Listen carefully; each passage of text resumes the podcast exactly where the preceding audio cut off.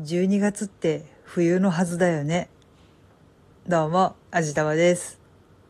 今日なんかめちゃくちゃ暑かったですよね。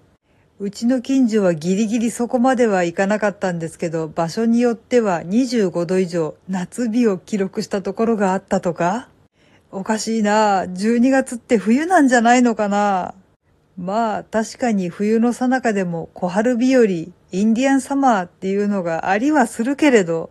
でもさすがに本当に25度を超えて夏日になるってどういうことなんだろう。まあお天気もそこそこだったし、行楽にはいい日だったかもしれないですね。ちょうど土曜日だし。ああ、でもうちの近所はね、今日はとても風が強かったです。そのおかげで若干体感温度が下がったような気はするんですけど、それでも上着がいらないくらいは暖かかったな。でも、こんないい天気だし、あったかいし、よっしゃー、どっか行っちゃおうとかって思ったんですけど、昨日の配信で、ヤッホー、ちょっと治ってきたかもーとかって言ってたのに、今日ね、めちゃくちゃ痛かったんですよ。多分ね、あんまり痛くなくなってきたんで、体の方が油断してたんだと思います。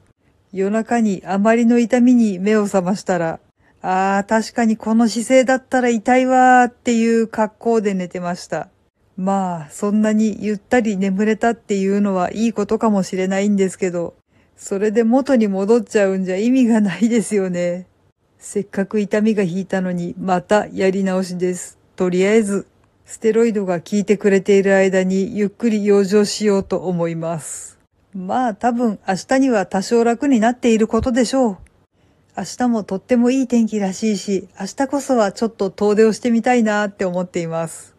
でも明日ってめちゃくちゃ寒いらしいですよね。今日と比べて最高気温が10度ぐらい低いらしいです。でもとりあえず装備を固めて海辺をゆったり歩いてみたいなとかって企んでいます。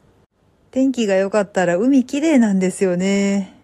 明日は日曜日だし、キッチンカーとかも来てると思うし、ちょっとお散歩行ってみようと思っております。はい。というわけで今回は、真冬のはずなのに夏日とはこれいかにっていうお話でした。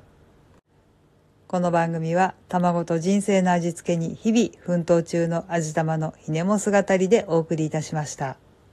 それではまた次回お会いいたしましょう。バイバーイ。